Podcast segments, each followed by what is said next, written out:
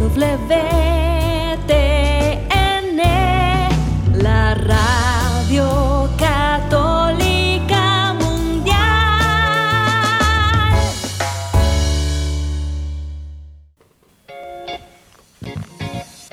Desconéctate del mundo y conéctate con Dios. Aquí estamos conectados en familias, amor. Siendo luz para todos los hombres. La paz de Jesús, queridos hermanos, reciban un saludo especial cada uno de ustedes, nuestros queridos oyentes de Radio Católica Mundial. Somos las hermanas comunicadoras eucarísticas del Padre Celestial, transmitiendo para ustedes desde los estudios de la Arquidiócesis de Cali. Hoy les acompañaremos las hermanas María Victoria de Jesús Margarita María y María Victoria de Jesús. Bueno, queremos invitarlos para que participen en nuestro programa. Nos pueden escribir en el chat de nuestras redes o también pueden llamar a los teléfonos que aparecen en pantalla desde Estados Unidos y fuera de Estados Unidos. Estas líneas están abiertas para pues, recibir los aportes e inquietudes acerca del tema que hoy vamos a tratar. Así que los estaremos esperando y les damos la bienvenida a todas aquellas personas que se conectan por primera vez, que están presentes y que pues quieren, están deseosos de aprender a conocer al Señor Señor y también replicar esto en sus familias, en esa iglesia doméstica que el Señor constituye en cada matrimonio.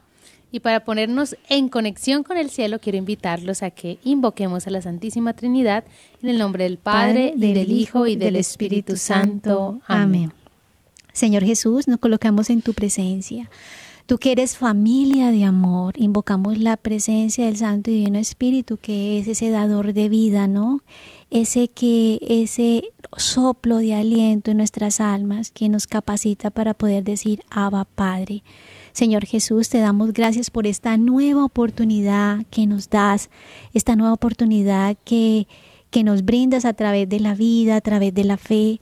Colocamos de una forma muy especial a todas aquellas familias que están pasando necesidad espiritual, económica, que no te conocen, que no te aman, que se han alejado, que han ido por caminos que, que los llena de oscuridad, de tristeza sus vidas. Por eso, Padre amado, en este día te damos gracias y te rogamos que nos mires, que nos ayudes a poder contemplar tu rostro en cada acontecimiento. Te damos gracias, Señor, porque tú nos amas y recibimos tu amor. Gracias Señor porque tú nos sonríes en cada manifestación de vida que a diario se nos da. Te damos gracias Señor porque tu palabra, tus acciones sanan nuestro corazón. Gracias Señor porque guías nuestro camino.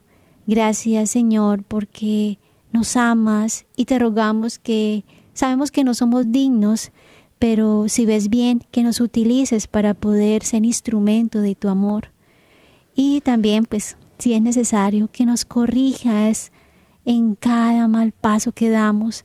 Te pedimos que enderezcas nuestros caminos con ese amor y esa misericordia que tienes para con cada uno de nosotros. Y pedimos la gracia a María Santísima, que es hija predilecta del Padre, que ella sea quien en su manto inmaculado y a través de su corazón inmaculado, una nuestro corazón a nuestro Padre Celestial, que está deseoso de que repliquemos ese amor que se da en la Trinidad como familia de amor. Porque ese es el sueño que Dios tiene para con las familias, que puedan ser el reflejo de ese amor perfecto, ese amor tierno que se da en la Santísima Trinidad. Por eso María, hija predilecta del Padre, ruega por nosotros. Tu batería está cargando. No te desconectes. Y seguimos, queridos hermanos, avanzando en esta nueva temporada de Secretos de un Hogar Feliz. Ya vamos entrando poco a poco en las exigencias del amor. Claro, primero el amor a Dios, pero también ese amor humano que se extiende desde el amor creador de Dios por cada uno de nosotros. Claro que sí, hermana Margarita, y es que esta semana fácilmente podemos nombrarla esa semana de la defensa del don de la vida, porque en este tiempo hay muchos que van en contra de la vida y nosotros como hijos de Dios, especialmente como familias católicas, tenemos que contrarrestar con nuestro testimonio, también con nuestras palabras y a través del, del, ejemplo de las familias que se esfuerzan por vivir como Dios pide, el poder darle sí a la vida y ese sí a la vida es en todas las manifestaciones que a diario se nos dan. Y es que, queridos hermanos, es importante que hablemos de la raíz del problema que hemos venido hablando, porque hemos venido hablando del matrimonio, hemos venido hablando de los hijos, de toda esa realidad del aborto, de, todo, de, este, de todo lo que está en contra de la vida. Pero es importante ir a una raíz, ¿no? Dice una frase muy popular, educa al niño de hoy y no te preocuparás por el hombre del mañana. Y eso es lo importante, queridos hermanos. Necesitamos formar en la fe a los hijos. Y ese educar en la fe es una tarea de todos. ¿Y cómo podemos hacerlo? Hoy en nuestro programa hablaremos de esto. Ustedes, padres de familia que nos están escuchando, es importante que tengamos claro esto, porque dice el santo cura de Ars, la misión de los padres es llevar sus hijos al cielo, enseñar a sus hijos el camino del cielo. ¿Y cómo se logra esto? A través de una formación en la fe. Claro que sí, entonces para iniciar, vamos con esa frase de nuestra espiritualidad para poder, pues, compartirla mejor. Compartirse. Conéctate con este pensamiento. Dice, una de las peores herencias que los, que los padres pueden dar a sus hijos es consentirles demasiado, porque los hacen incapaces de afrontar los retos de la vida Tampoco hay que irse al otro extremo. Hay que amarlos y exigirles, enseñándoles que las cosas se merecen, no se regalan. Lo que se da gratis no se aprecia. Dios mío, esta frase sí que ilumina el tema del día de hoy, ¿no? Y es que además de ser un consejo, se convierte en un secreto para un hogar feliz, como es el nombre de esta temporada, ¿no? No consentir en todo a los hijos, porque justamente una de las tareas que tienen los padres de familia es ayudar a los hijos a ser capaces de enfrentar las duras batallas y pruebas de la vida que ellos puedan ser valientes en cada batalla que enfrentan. Y los papás tienen esa misión, ¿no? De enseñar, de educarlos, de ser ejemplo para los hijos. Y también hay que cuidar el otro extremo, que es irse a la exigencia, a la rigidez o a la sobreprotección, porque es que los, los extremos no, no son buenos. Hay que ir siempre buscando como el centro de las cosas y ayudar a los hijos eh, a llevar una vida clara y conforme a la fe, porque cuando nos vamos solo a la exigencia y la rigidez, podemos crear hijos con miedo y con rebeldía, y estos extremos pues creo que ningún padre de familia los quiere. Claro que sí, pues si evaluamos a conciencia los errores del tiempo actual, podríamos identificar fácilmente que uno de ellos es la permisividad que se tiene con los hijos. Pareciese que ya no se forma a los hijos, sino que se busca en todo agradarles, generarles satisfacción, eh, permitirles todo, ¿sí? O sea, ya no hay reglas, que las reglas las colocan en los hijos y lo vemos hasta en niños de dos años, un añito, que ya lo que hacen es mandar el abandono, entonces se van al otro extremo, como decía la hermana Margarita, entonces no se les castiga. y es que, hermana Victoria, en eso que usted dice, va al otro extremo, es que como a mí me pegaron, también te pego para que sepas lo que yo viví. Que también no está bien, que tampoco está bien, porque, eh, o sea, se debe reprender y de una forma, por eso tenemos que pedir como papás, sabiduría y prudencia. Por eso la importancia de la fe en la familia, porque eh, el don se nos da desde el cielo, el don de ser padre, ¿cierto? Pero si nosotros no alimentamos en la fe, en la oración diaria, pues claro, no vamos a tener las luces necesarias para poder encaminar bien a los hijos. Y es que esto, queridos hermanos, es más grave de lo que pensamos. Formar, queridos hermanos, a veces el papá dice, no, es que yo le pago el mejor colegio de la ciudad, yo le pago tantos cursos de inglés, yo le pago tal curso y tal curso, pero formar no es solamente proveer de educación, Formar también es aprender a dar herramientas claves para la vida. Y la vida también se forma formando en virtud, formando en valores y formando en la fe. O sea, la educación no solamente debe uno eh, limitarla a aprender matemática, física, ciencias sociales, filosofía, sino que va más allá. Enseñarles a los hijos a vivir la vida, pero a vivir una vida con valor. ¿Por qué? Porque hoy tristemente muchos jóvenes no, no tienen valor. Yo recuerdo a mi abuelito, mi abuelito eh, solía sentarse afuera en el jardín de la casa y a veces pasaban jóvenes y mi abuelo decía, a este joven no le conozco la voz y uno le decía, ¿cómo así? Me dijo, sí, porque es que ni dice buenos días. Eso hace parte de la educación de los padres en el momento de hoy. No, y es doloroso ver uno como los jóvenes y los niños, o sea, ya no, cuando hay dos personas hablando, no piden permiso, ¿cierto? No, no piden la bendición tampoco, o sea, ellos se sienten ya adultos, o sea, no tienen respeto por las personas mayores, no ceden, o sea, a mí me parece increíble que en el transporte público, o sea, los jóvenes que tienen toda la vida, no les ceden la silla a las personas las personas mayores. O sea, o sea, no hay conciencia, o sea, estamos en un mundo que es egocéntrico, ¿no? Y eso le estamos enseñando a los hijos. Así que esta es una oportunidad para que cambiemos esos malos hábitos que se están anidando en nuestras familias. Decía nuestro fundador, ¿no? Él, él muy sabio decía que un genio muchas veces es solamente el 1% de inteligencia y el 99%, el 99 de voluntad, porque las personas, y eso lo decimos para que los hijos aprendan también, pues, todas estas, a aprender, a, tengan capacidad de sufrimiento, porque no queremos evitarle a nuestros hijos eh, el sufrimiento, ¿no? El decirle no porque se pone mal, porque llora, porque se deprime. Entonces, nos dejamos manipular por los hijos. Entonces, qué importante es poder hacer que con la inteligencia ellos puedan lograr, lograr todas las metas, ¿no? Y de esa forma eh, pues aprender que se equivocan, que tienen que si algo sale mal volver a repetirlo, pero por eso vemos muchos jóvenes que inician una carrera universitaria y al primer obstáculo ya no quieren estudiar y comienzan una, dos, tres, cuatro, hasta cinco carreras y no terminan ninguna. Usted me hace pensar en algo, hermana Victoria, y es que hoy no se nos forma en la resiliencia, en hmm. esa capacidad de aguante, en, en que no siempre me van a decir que sí Sí, o sea, van con el niño al supermercado y el niño hace pataletas y el papá con tal de que el niño no haga pataletas le compra lo que el niño quiere.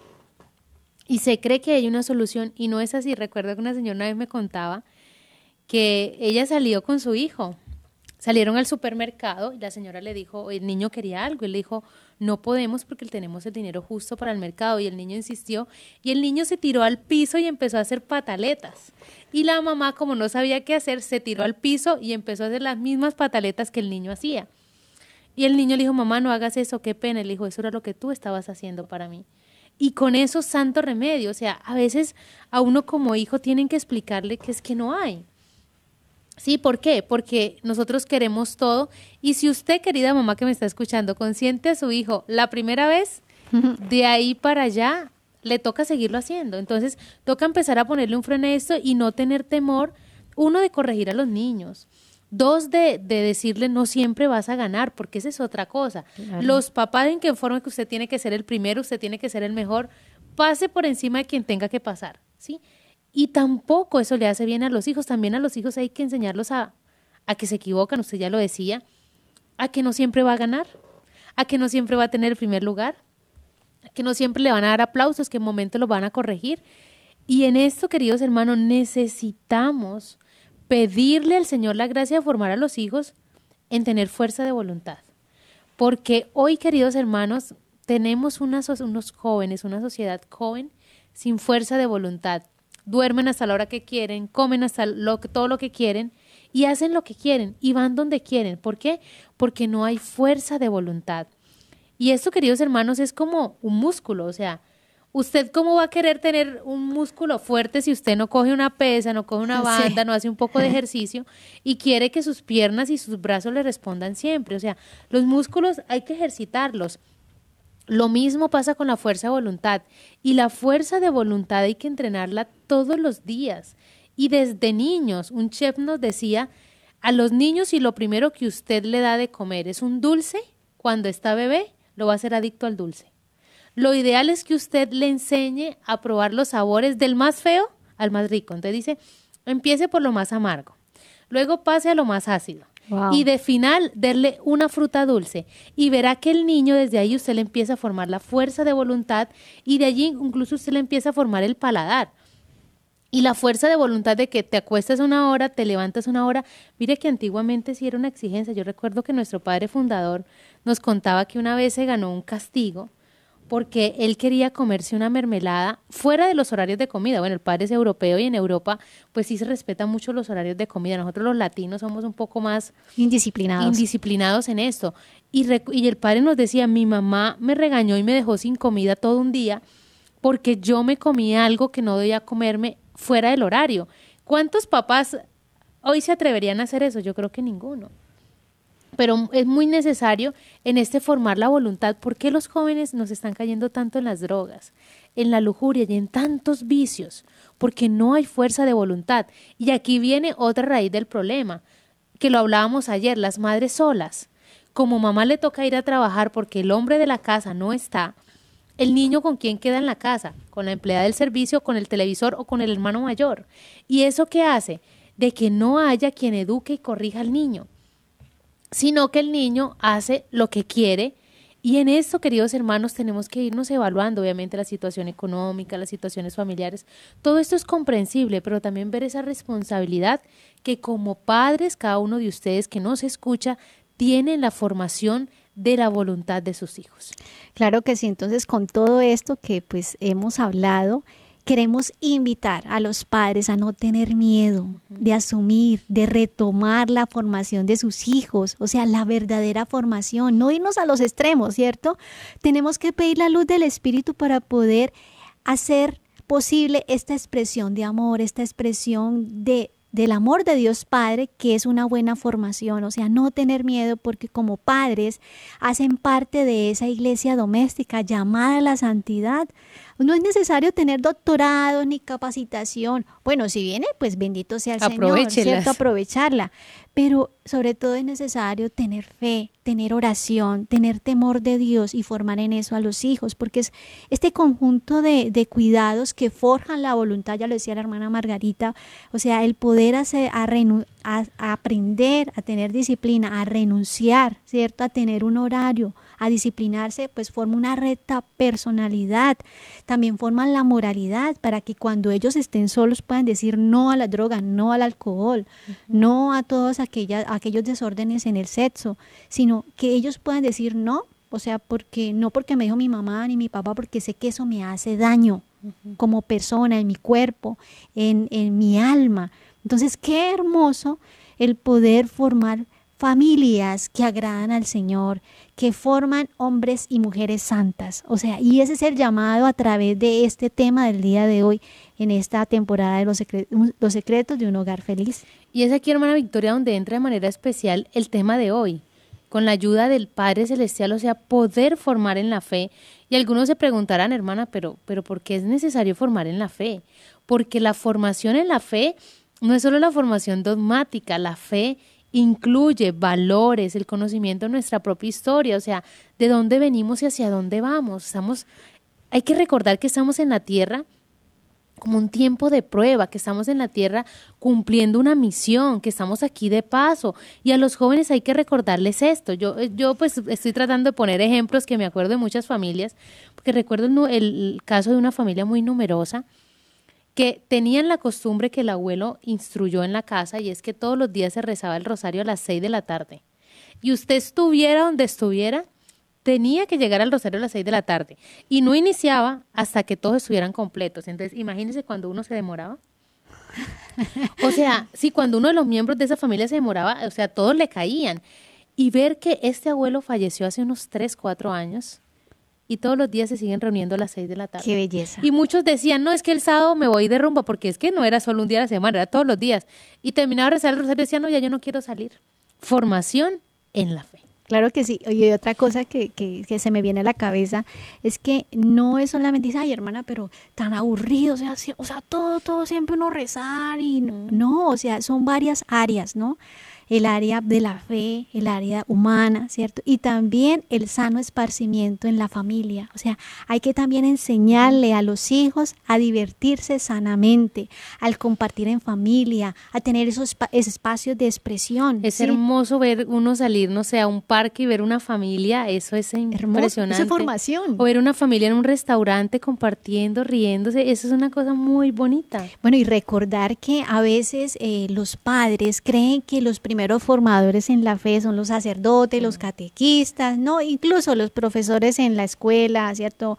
En el colegio. Sí, porque a veces eso no se lo enseñó su maestra en el colegio, no era la responsabilidad de la maestra. Hermanos, los primeros formadores en la fe y en todo nivel, porque si uno ve a un niño, uno sabe cómo es la casa, cómo son sus papás. O sea, ahí está el libro escrito en la vida del niño de cómo son sus papás. Si quiere conocer a los papás del niño, mire al niño.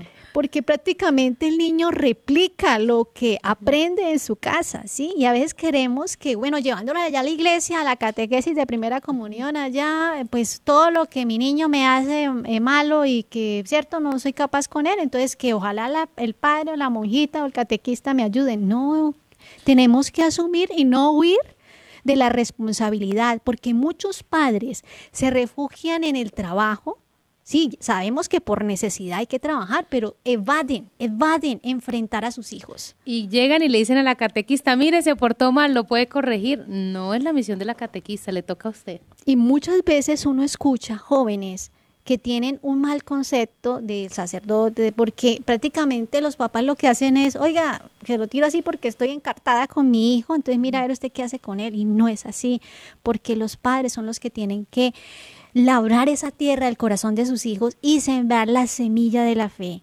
Entonces, es ahí donde los invitamos porque es una gran responsabilidad y tenemos que tener eso muy claro y no tener miedo, no tener miedo de enfrentar a nuestros hijos y colocar normas, porque a veces también como padres se está herido el corazón, entonces, ay no, y es que si le digo y si le hablo un poquito duro, entonces... Me denuncia. y, y eso es otra cosa, hermana Margarita, que ahorita las normas y leyes civiles no nos están favoreciendo, ¿cierto? Para las familias, porque ya el niño no, no le pueden decir, ah, porque ya el niño puede llamar y demandar, entonces, pero tenemos que ser estratégicos, creativos en la formación para que estos hijos puedan de verdad darle gloria a Dios y realmente vivir como hijos de Dios. Hermana Victoria, yo a mí me pasa que yo tengo como mente selectiva y recuerdos selectivos y usted ahorita que habló de la corrección, recuerdo que hace unos años pues estaba en una misión y me brindaron hospedaje en una casa.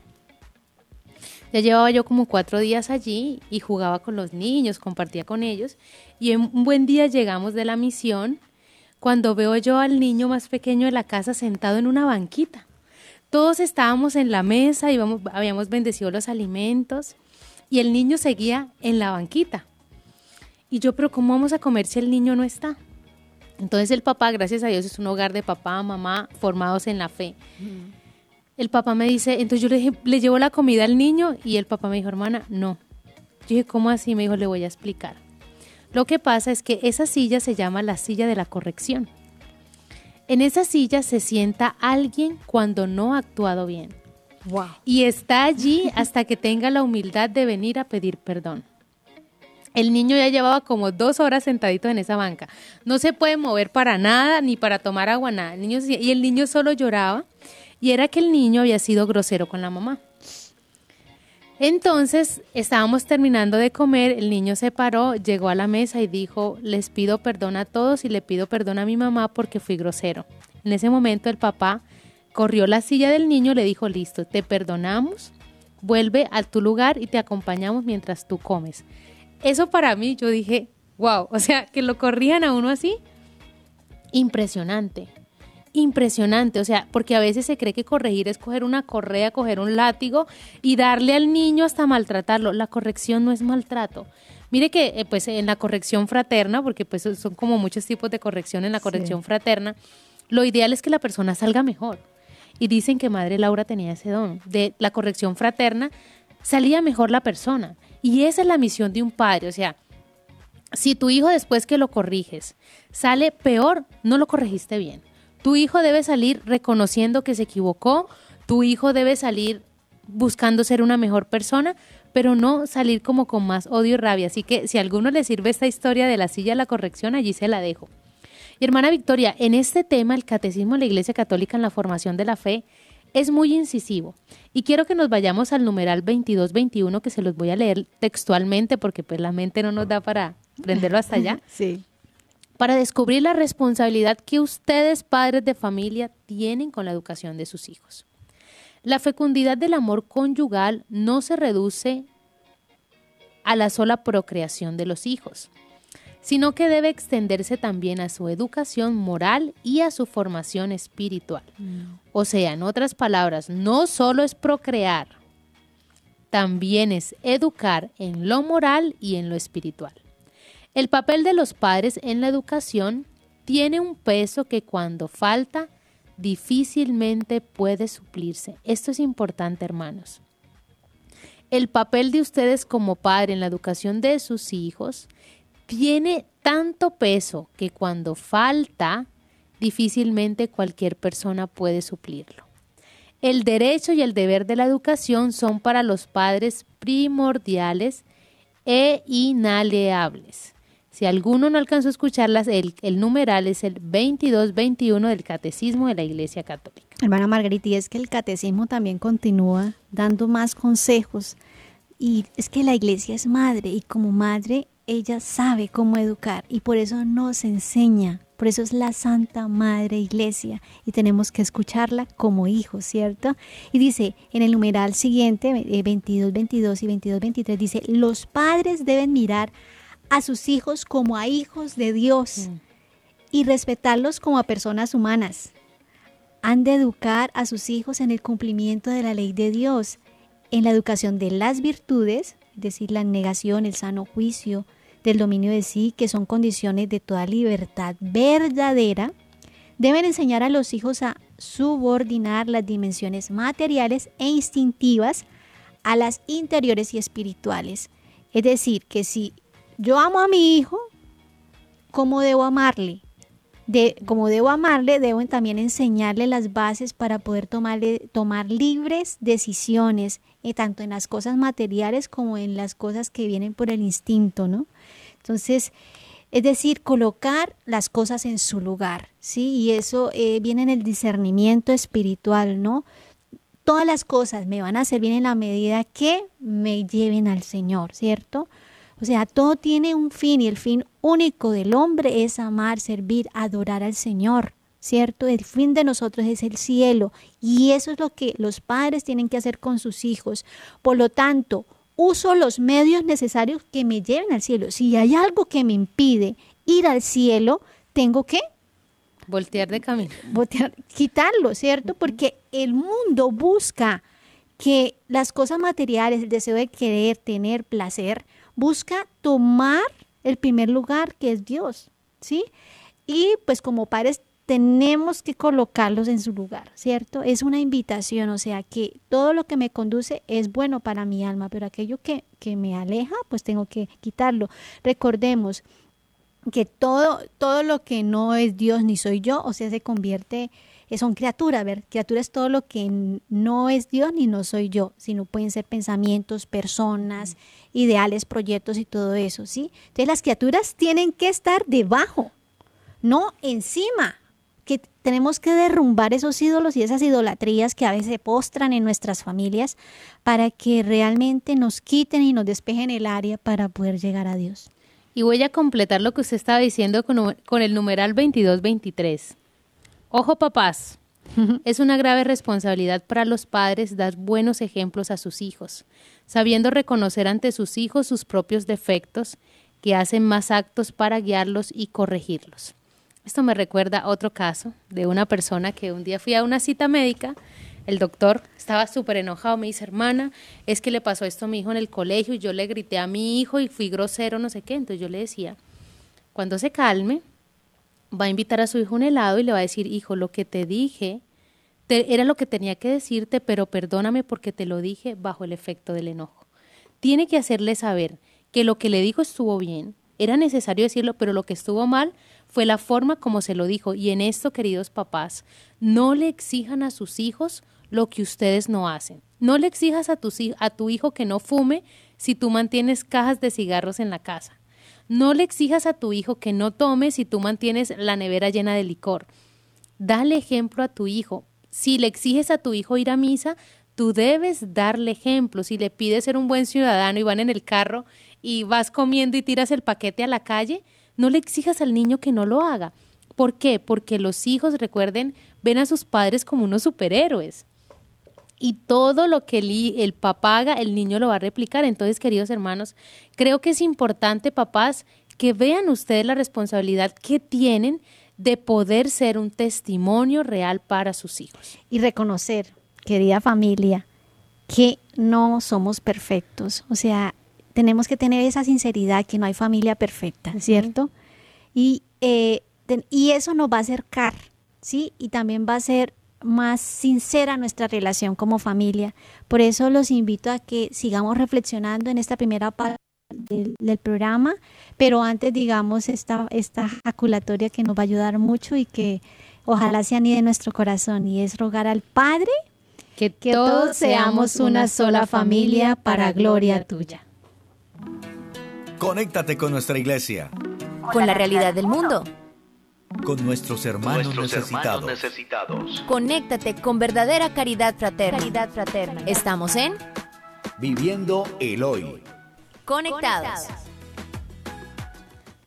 Y bueno, antes de iniciar este Viviendo el Hoy, queremos invitarlos a que nos escriban sus inquietudes, sus preguntas en nuestras redes sociales para que podamos compartir, porque este es un tema de familia y quizá hay muchas dudas acerca de esto y que también puedan llamarnos eh, a los números que aparecen en pantalla, aquellos que nos están siguiendo a través de las redes. Y hermana Victoria, hoy para el Viviendo el Hoy quiero traerles La historia de la santa de hoy. Hoy celebramos en la iglesia, es una memoria libre, Santa María Goretti, la mártir de la pureza. Pero ¿por qué hoy traemos a María Goretti? Bueno, porque es su fiesta, pero también por la formación. Aquí vamos a ver a la familia. María Goretti es la tercera de siete hijos entre Luigi y Asunta. Miren que lo primero que pasó al día siguiente de su nacimiento fue bautizada y consagrada a la Virgen. ¿Eso qué es? Formación en la fe. Luego eh, recibe el sacramento de la confirmación a los seis años y luego de su cuarto hijo pues emigran a otra ciudad y pues el padre fallece. ¿sí? La mamá queda sola con los hijos y esta mujer aprovecha cualquier momento y ocasión para arrodillarse en el cementerio pidiendo la intercesión de su esposo que quizá estaba en el purgatorio y mandaba encargar misas y responsos por su alma. Ver que esta madre que no contaba con nada más sino con el rezo del Santo Rosario. Era lo único que tenía. Y ella suspiraba para que sus hijos tuvieran una buena educación. Y un día se encuentra de que su hija María Goretti quería recibir a Jesús en la Eucaristía, pero no tenía la edad y la mamá le dice es que tampoco te sabes el catecismo de memoria. Y la niña le dice, mamá, pero entonces, ¿qué tengo que hacer? Aprenderte el catecismo de memoria. Y empieza un proceso de la formación en la fe que recibe ella y fue fruto también de ver a su mamá en el amor al rosario, en el amor a la Eucaristía y la mamá un día, eh, un día van pasando y hay dos personas peleando. Y María Goretti le pregunta a la mamá que qué pasa y la mamá le dice son unas personas que tienen una discusión. Y la mamá la mira y le, dije, le dice que a ti nunca te pase eso, primero morir que tú hagas eso. Y miren que esa palabra morir le quedó tan marcada a María Goretti que su lema es primero morir que pecar. ¿Quién le enseñó eso? Su mamá. Miren aquí, queridos hermanos, la importancia de la formación en la fe y recordemos que María Goretti iba a ser abusada sexualmente y ella prefiere que la maten a ofender a Dios porque su mamá le enseñó que antes que cometer un pecado que ofende a Dios es mejor morir y ella fue obediente a esa enseñanza de su mamá. Y cuentan los historiadores que ella le dijo a, a, esta persona que quería agredirla, o sea, eso es pecado, eso no agrada a Dios, ¿no? Y, y, pues él se dejó llevar por su, por su lujuria y pues terminó asesinándola, pero yo creo que esas palabras y también el perdón, ¿no? Porque ella sabía ante quién estaba actuando y ante, los ojos de Dios que vivía cada día, ¿no? Y que estaba viendo el corazón y le alcanzó la gracia a la conversión, ¿no? Cómo de verdad la importancia de, de, la fe, ¿no? De la fe en la familia. Y vemos, a mí me parece increíble que casi son pocos los casos donde la mamá y el asesino estuvieron en, en, la, canonización. en la canonización. Y ahí vemos, o sea, de cómo también eh, es el corazón de la mamá de María Goretti que es capaz de perdonar al asesino de su hija. Y miren que es algo que también enseña la psicología y es que lo que tú le enseñas al niño de pequeño, el niño no lo olvida. Por eso es importante, mira, uno llegar a un templo y ver a un niño de dos años arrodillado frente al Santísimo, eso es una cosa para uno ponerse a llorar, pero eso quién lo enseña los padres. Y ver que en la parroquia, o sea, los niños llevando el mercado para los pobres a la canasta, eso es un regalo, pero eso es educación de los padres. Entonces, queridos hermanos, este es el viviendo el hoy de hoy. Pidamos la intercesión de Santa María Goretti de manera especial por ustedes, papás que nos están escuchando, para que no tengan miedo de formar a sus hijos en la fe. Bueno, entonces vamos a saludar a todas aquellas personas que están conectadas, que están atentas y que pues quieren también formarse en la fe para replicar esto en las familias, porque recordemos que somos familias EPC y pues estamos conectados con el Señor para aquí poder ayudar a todos aquellos que se acercan a nuestros corazones. Yo quiero saludar a nuestros amigos en Facebook, a Katy, a Ana, Lorena, Estela, a Mary, a Carla, a Meli y a todas las personas que nos están viendo también a través de las redes sociales de EWTN, Beatriz, Irina, Ángel, Ginette, Lizzy, Mac, Marta y a todos ustedes que nos escuchan y que por lo general no escriben, pero que también sabemos que están allí. Bueno, y a todos los que se conectan a través de nuestro canal de YouTube, a Ricardo, a Lugeria, a José, a Jenny, a John, a Max, a Liz, a Anaís, a Angélica, a Fernando, a Roncancio, un gran saludo, a María, a Ginette, a Blanca, a Ana Paola, a Jamie, a don William, a doña Nubia, que también se conecta, está en Conectados. Yo quiero saludar a Carmen Aida Yocupicio, una gran hermana de corazón. De corazón aquí un gran saludo. A Lucy, a Evelyn y a todas aquellas personas que están ahí escuchando, aprendiendo y que pues son una fuerza para la iglesia. Listo, esto fue nuestro Viviendo el Hoy para continuar con la segunda parte de nuestro programa. Seguimos conectados, seguimos conectados. Y seguimos con nuestro tema Educar a los hijos en la fe. Hemos visto, queridos hermanos, la gran responsabilidad que ustedes tienen, queridos padres, en la formación de sus hijos y ver de que hoy la ausencia de esta formación nos tiene desarticuladas muchas cosas en la sociedad. Y son otros, como ya le mencionábamos, los que están interviniendo en la formación de los chicos, de los niños de hoy. Y esto se hace una lucha física, espiritual y emocional. Así que papás, hay que tomar la decisión de si no has iniciado esta formación en la fe en tus hijos, es un buen momento para empezar.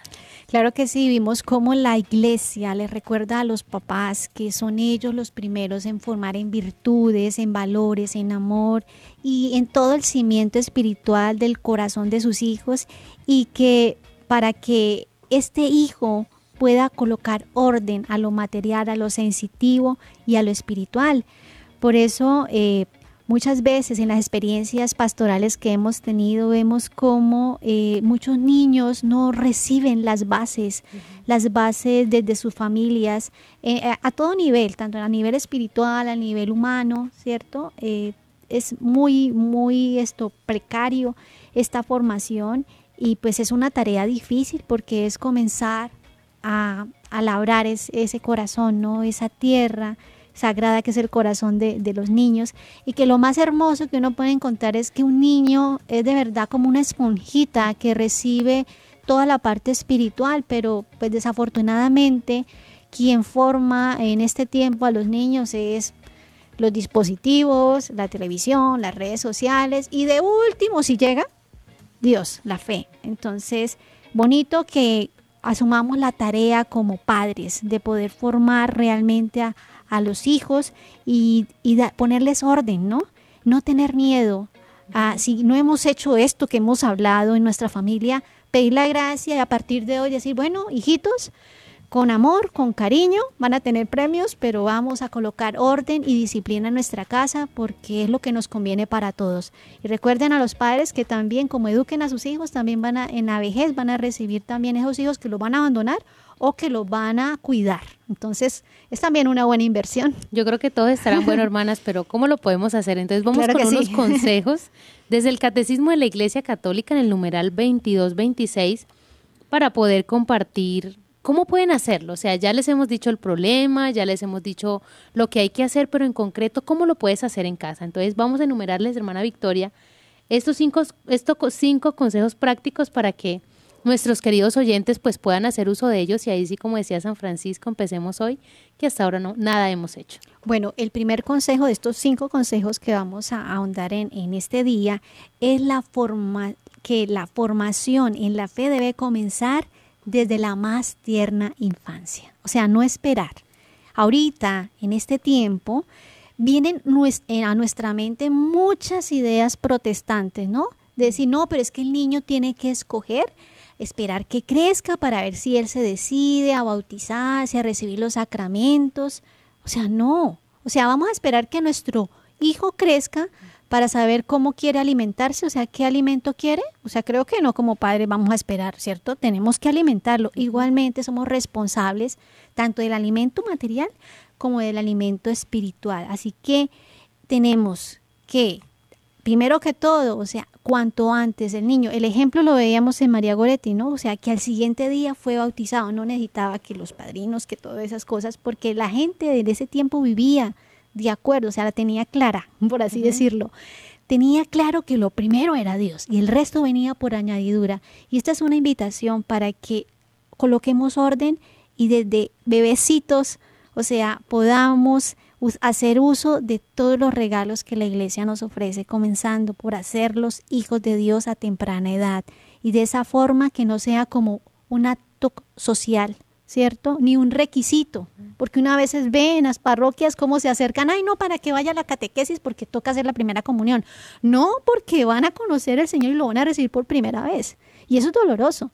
Entonces, eso es el primer consejo, formación de la fe desde la primer, de la tierna infancia, la primera infancia. Y yo me adelantaría, hermana, que desde el momento que el niño está en el vientre. Esta mañana que, que compartíamos con una mamá justamente nos decía eso, que cuando están en el embarazo, que si al niño no le gusta la posición de la mamá, el niño empieza a patear para que la mamá se acomode y todo esto, y es que ya el niño ahí tiene vida, ya está infundida el alma.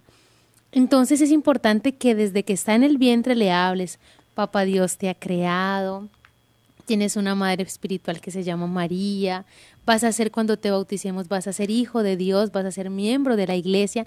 Empezar a hablar y decirle, mira, cuando vengas al mundo, vamos a hacer juntos esta oración y empezar, y empezar. ¿Por qué? Porque el niño ya ahí, si, si imagínense, si la psicología nos dice que desde el vientre materno las personas traemos heridas, Imagínense cuánto bien puede hacer a nuestras almas si desde que estamos en el vientre, desde que las mamás están embarazadas, van infundiendo la fe en esos niños que están pronto a nacer. No, y la importancia, hermana Margarita, de planear los hijos, ¿no?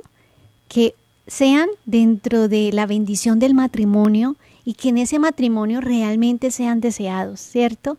Y que la pareja sea consciente y como nos enseña la escritura, ojalá se haga la oración cuando vaya a hacer la unión para poder concebir a este hijo. O sea, uno ve de verdad en las familias la diferencia de los niños cuando son deseados y cuando realmente la pareja toma conciencia para concebir a sus hijos. O sea, son totalmente diferentes. Son niños que realmente transmiten paz, transmiten espiritualidad y porque también reciben al Señor y realmente cumplen, cumplen como el Señor quiere que sean las familias.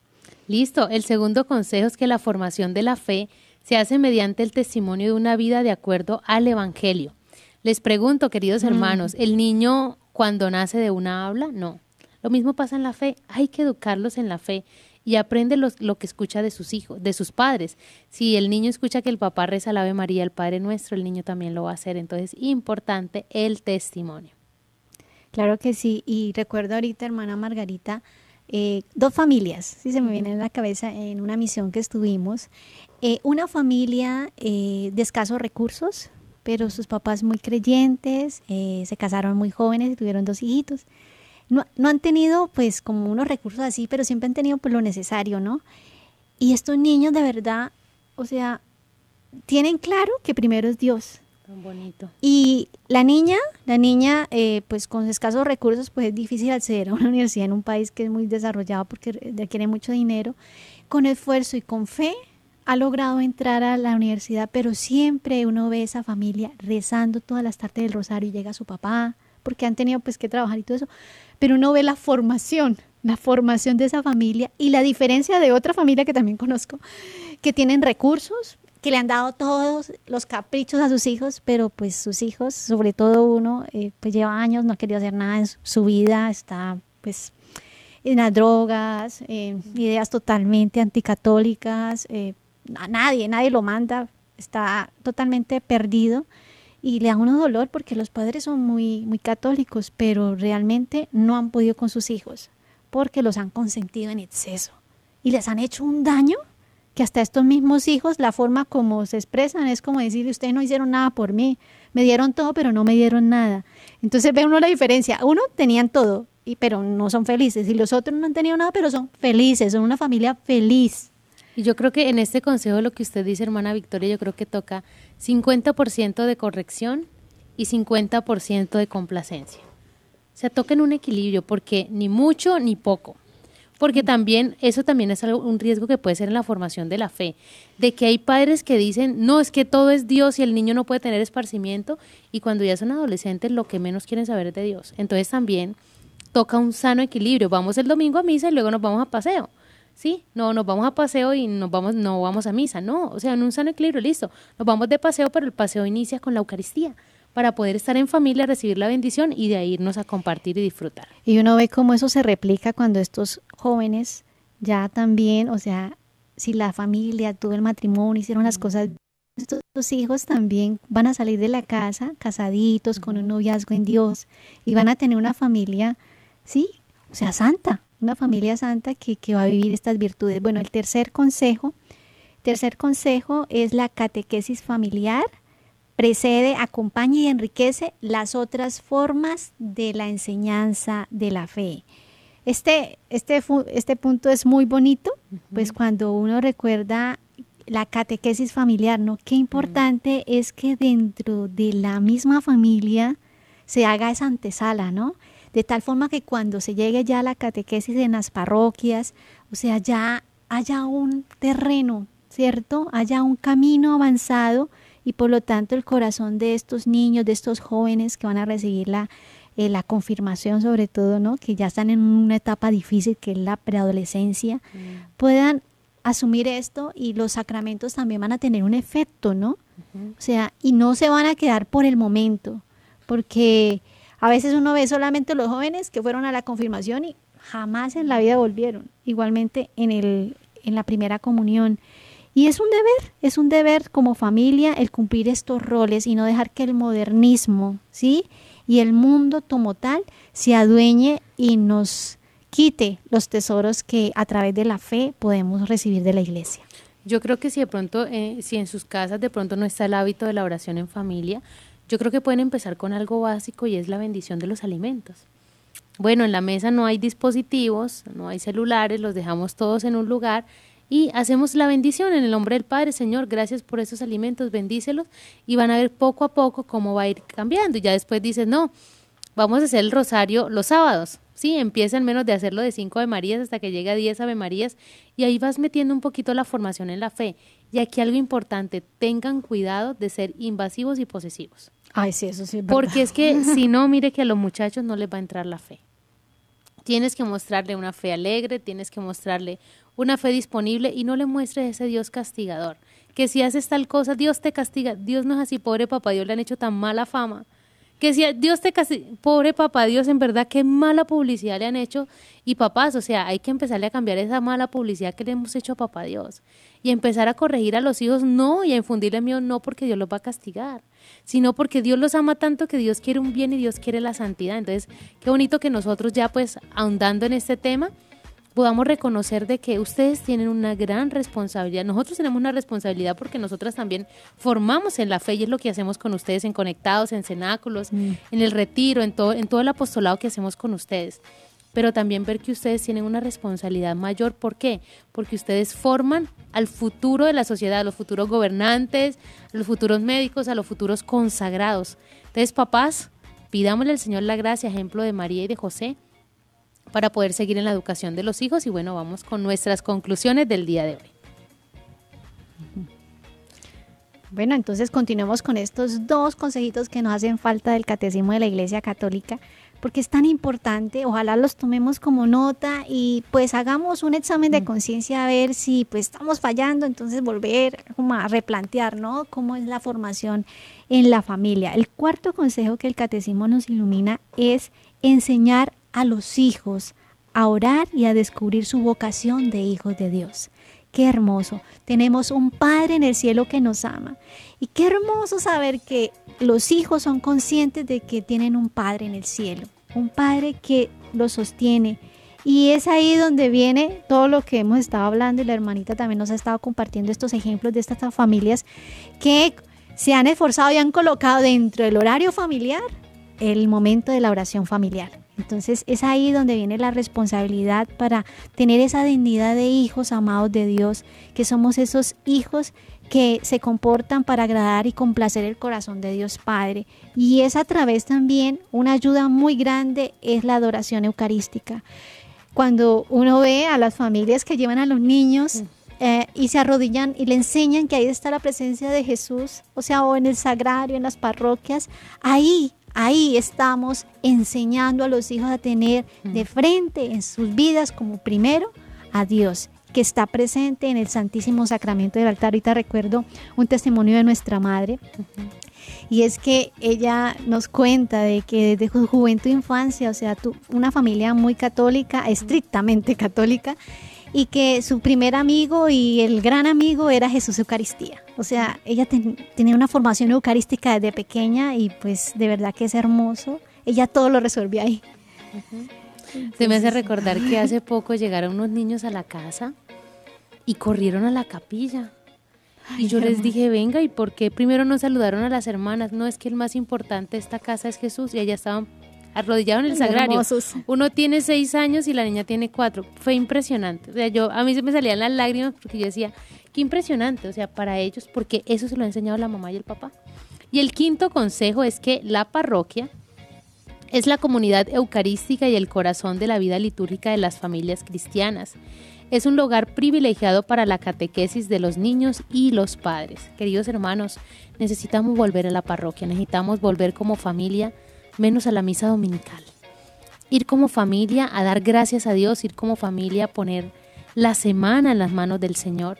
Y es un esfuerzo.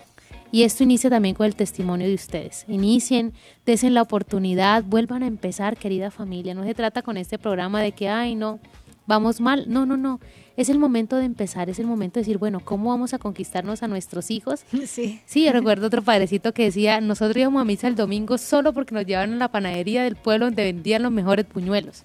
Y se sentaban en la motivación. y se sentaban en la última banca para hacerlos, porque era la única panadería en el pueblo, para ser los primeros que llegaran a la panadería. Entonces, para los niños eh, era toda la misa porque al final tenían un desayuno. Entonces, miren, de la mística a la mástica, pero, pero bueno, o sea, como que iniciemos con algo, o sea, como que enamoremos de la fe a los hijos.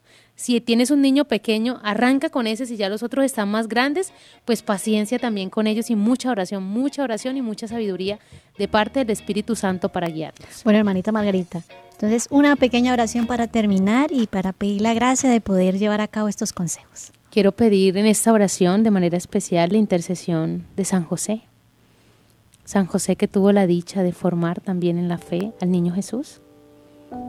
Siendo Dios verdadero, se somete a las enseñanzas de José. San José, te confío a todos los padres que están escuchando este programa y que no saben cómo educar a sus hijos en la fe. Y a ti, mamá, que educaste en la fe, al niño Jesús. La educación que le diste le dio fortaleza para llegar hasta la cruz a cumplir la voluntad del Padre. Y Papá Dios, que todos nosotros podamos complacerte, que te sientas feliz de que somos tus hijos. de que podamos comportarnos como tal, de que hablemos bien de ti, que no sigamos haciendo mala publicidad para ti. Papá, que todos seamos colaboradores de Jesús para salvar las almas y que podamos ser esa presencia tuya para quien te busca en la tierra, que podamos ser Eucaristía para otros, que podamos ser un sagrario expuesto para quien nos vea. Gloria al Padre, al Hijo y al Espíritu Santo. Como era en el principio, ahora y siempre, por los siglos de los siglos. Amén. Bueno, hagamos tres chozas, le dijo Pedro al Señor, pero se ha terminado el tiempo de nuestro programa y ha sido un gusto, queridos hermanos, estar con ustedes. La Virgen y María y San José los acompañen. Que el Señor los bendiga. Hemos estado conectados con Dios. Tu batería ha sido recargada. Hasta el próximo programa. Conectados.